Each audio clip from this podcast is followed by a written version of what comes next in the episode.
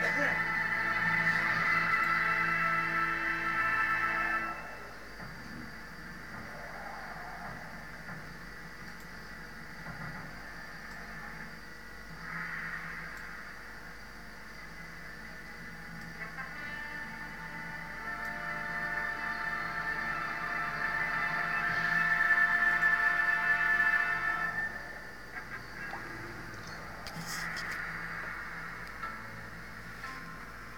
念奴娇·赤壁怀古，苏轼。大江东去，浪淘尽，千古风流人物。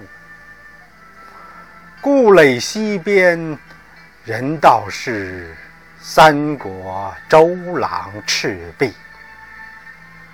乱石穿空，惊涛拍岸，卷起千堆雪，江山如画，一时多少豪杰。遥想公瑾当年，小乔出嫁了，雄姿英发，羽扇纶巾，谈笑间。樯橹灰飞烟灭，故国神游，多情应笑我早生华发。人生如梦，一尊还酹江月。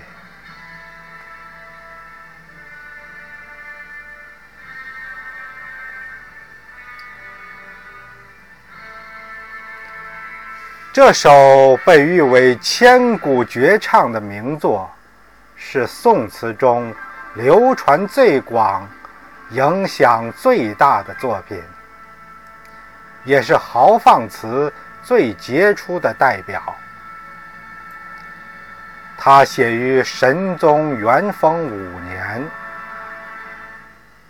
也就是公元一零二八八二年。一零八二年七月，是苏轼贬居黄州时，由黄凤城外的赤壁矶时所作。浪淘尽，真是既有形象，更能传神。但更重要的是，作者一开头。就抓住历史发展的规律，高度凝练地写出历史人物在历史长河中所处的地位，真是高屋建瓴、先声夺人，令人不能不惊叹。大江东去，浪淘尽，千古风流人物。一起句写长江，给人以雄奇壮丽之感。大江东去是眼前江景，用以起兴。日夜江声滚滚滔滔，使人想到历史的流逝，对往昔英雄人物无限怀念。这句是作者触景生情，面对滚滚波涛，感到历史的流逝犹如东去的江水，不仅引起对英雄人物的缅怀。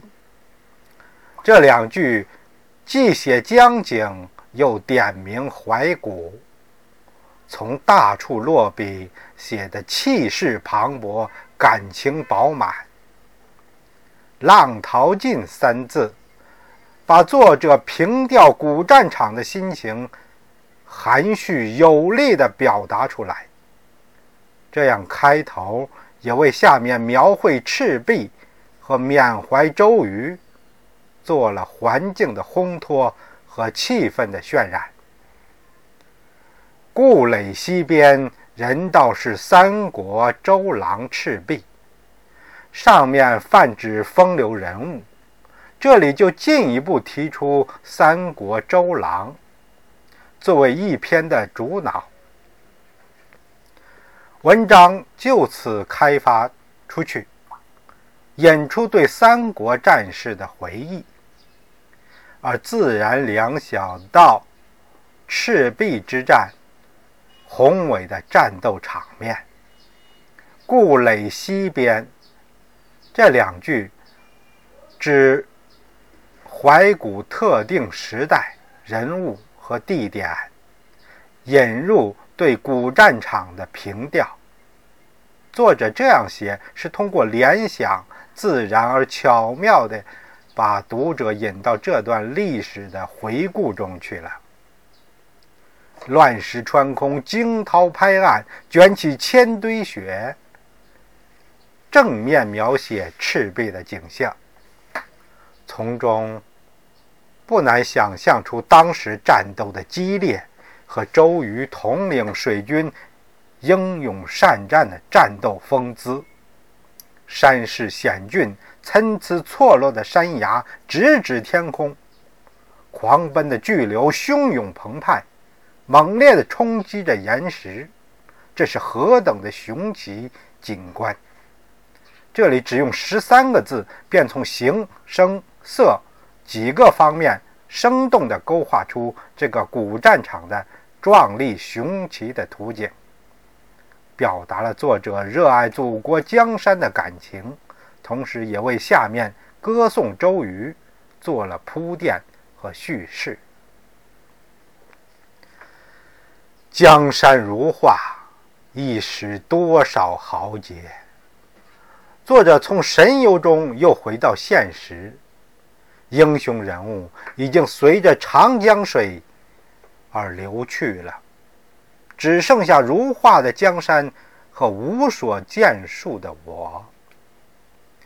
此两句一承上，一启下，由描景过渡到写人。十分自然，一时多少豪杰是虚写，既照应开头千古风流人物，也为下阙写周瑜做了铺垫。遥想公瑾当年，小乔出嫁了，雄姿英发，羽扇纶巾，谈笑间樯橹灰飞烟灭。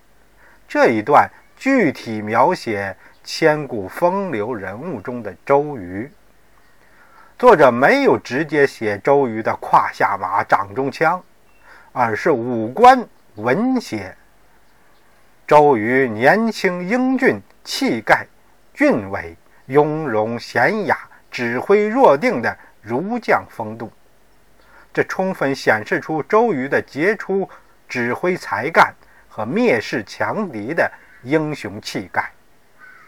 作者着力写周瑜，其目的全在于凭吊古人，以抒发自己大志难酬的郁闷愁苦的情怀。周瑜年轻有为，建功立业，名垂青史，而自己年近半百，功业无成，却又遭贬，如此之磨难。自然会哀愁的，他也只有借古来自我排遣了。故国神游，多情应笑我早生华发。此句表达了作者极其矛盾和苦闷的心情。面对大好河山，缅怀周瑜少年得志，又深受这。孙权信赖，年轻时便建功立业，而自己虽有抱负，但有志难伸，毫无作为。相比之下，无限感慨，心情由激昂奋发转入消极苦闷。人生如梦。一尊还酹江月，结尾句，一方面表现出作者消极悲观的情绪，这是作者阶级局限性和时代局限性的反应。在封建社会里，一旦人们主宰不了自己的命运，却常常用表达、用达观来解决思想和现实之间的矛盾。作者也不例外。同时，也应看到另一面，那就是还不失追求工业的豪迈心情。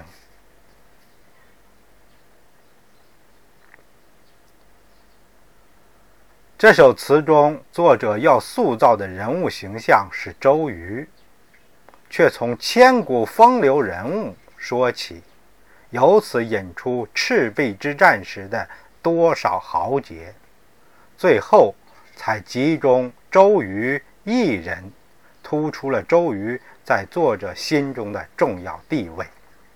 词中有两种映衬，一种是实景和虚景。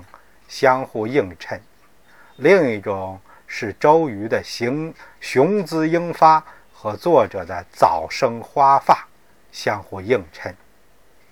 用“大江东去”四字来雄视千古，自古以来无人超越。它极简洁、质朴，却有气象宏大、声势极豪壮。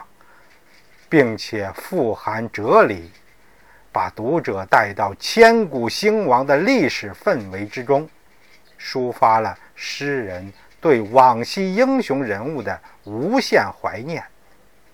这是其他诗人所无法比拟的。“念奴娇”一词在写作方法上主要特点是结合写景和抒和抒情。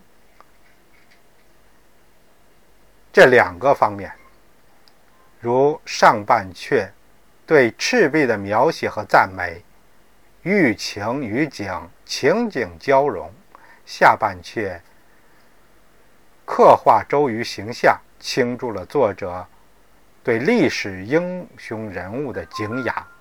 最后借一尊还泪江月，表达自己的感慨。